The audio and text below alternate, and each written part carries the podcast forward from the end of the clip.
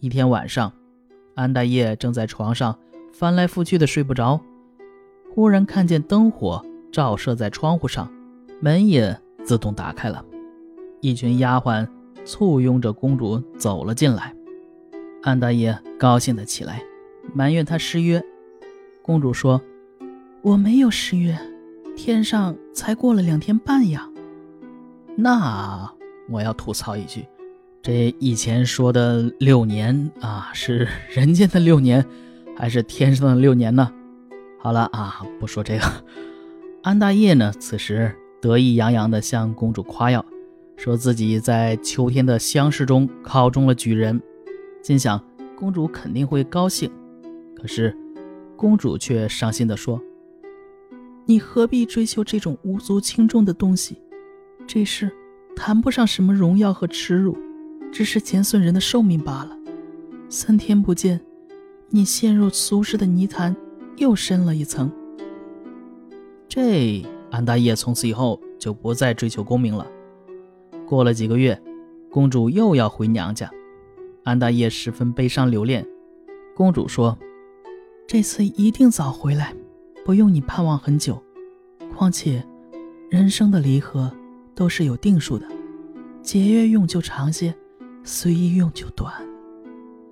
公主离去一个多月就回来了。从此，公主是一年半载就回去一次，往往几个月才回来。安大业习以为常，也不觉得奇怪。又生了一个儿子，公主举着他说：“这是个豺狼。”马上叫人要扔掉他。安大业不忍心，就留下来抚养，取名叫可气。可气刚满周岁，公主就急着给他定亲，陆续来了很多媒人。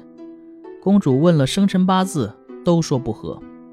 公主说：“我想给这个小郎找一个身圈，竟然找不到，该当被他败家六七年，这也是天数啊。”公主嘱咐安大业说：“你记住，四年后，有个姓侯的人家会生个女儿。”左肋下有个小赘疣，她就是可气的媳妇，一定要把她给娶过来，不要计较她家的门第高低。说完，还让安大业把这件事写下来记住。后来，公主又回娘家，但从此就再也没有回来。安大业经常把公主的嘱咐告诉亲戚朋友，果然有家姓侯的女儿生下来。就有赘疣，姓侯的贫穷低贱，品行还不好，大家都看不起他。安大业终于还是定了这门亲事。大器十七岁中了举人，娶了云家的女儿，夫妻都对父亲孝顺，对弟弟有爱，父亲非常喜欢他们。可气渐渐长大，不爱读书，却偷偷与一些无赖闲人赌博。常常从家里偷出东西还赌债，父亲很生气，就打他，他也始终不改。家里人都互相告诫，要提防他，不让他在家里偷盗东西。于是他便夜里跑出去，到别人家去偷盗，被主人发觉后，绑起来送到官府。县官一审问他的姓名，便用自己的名帖把他给送回家去。父亲和哥哥。一起把他绑起来，大业把他痛打一顿，几乎快断气了。兄长带他向父亲求饶，父亲才放了他。父亲因为这件事气得得了病，饭量大减，于是便给两个儿子立下分家的文书，楼房好田都分给了大气。可气因此又怨又气，夜里拿着刀进了哥哥的屋子。准备杀了哥哥，却误砍到嫂子身上。先前呢，公主留下了一条裤子，十分轻软，这云氏就拿来了做睡衣。可气一刀砍上去，火星四溅，吓得他跑了出来。父亲知道了这件事，病更重了，过了几个月就死了。可气听说父亲死了，才回到家。哥哥对他很好，而他却愈加放肆。一年多，他所分的田产差不多就花光了，他就到官府里去控告哥哥。县官很了解可气的为人，就把他责备了一顿，赶出了衙门。兄弟之间从此断绝了往来。又过了一年，可气已经二十三岁，侯家的女儿也十五岁了。哥哥记起母亲的话，准备赶紧给可气完婚。他把可气叫到家里来，打扫了一所好房子让他住，把新媳妇迎进门后，大气把父亲留下的好田都登记在册，交给了弟媳妇，说：“这几顷薄田是我拼命留下来的，现在全都交给你。我兄弟他品行不好，就是一寸草给了他，他也会丢光。此后家业的兴败。”都在你身上了，你能让他改过自新，就不愁吃穿；不然，我这个做哥哥的也填不满这个无底洞。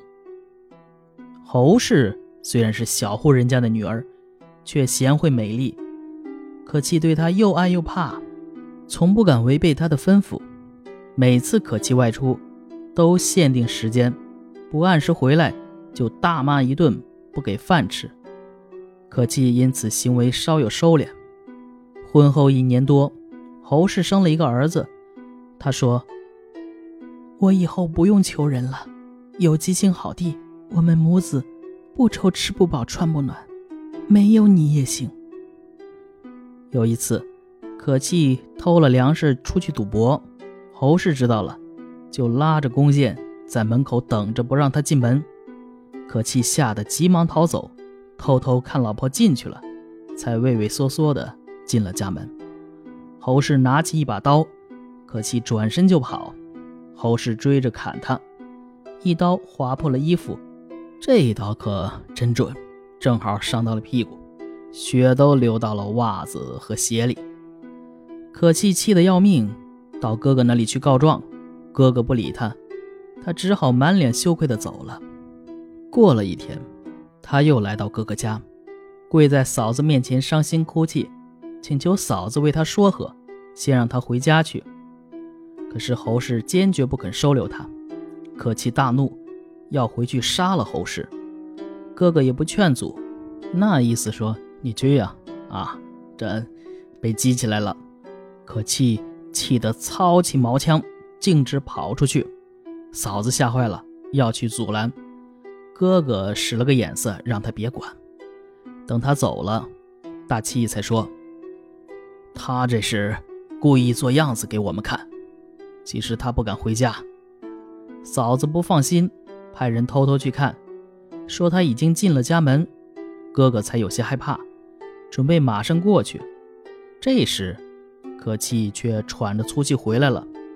原来，可气进了家门，侯氏正在逗儿子玩。”一看见他，就把孩子扔到床上，找了把锄刀。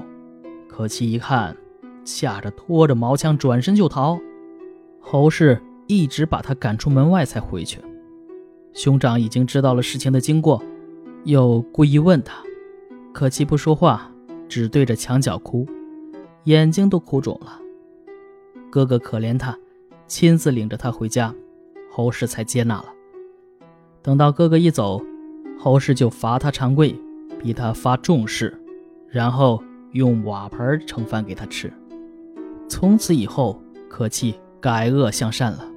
侯氏主持着家务，家业一天比一天兴旺，可气只是坐享其成而已。后来，他活到了七十多岁，都儿孙满堂了，侯氏还时常揪着他的白胡子，让他跪着走。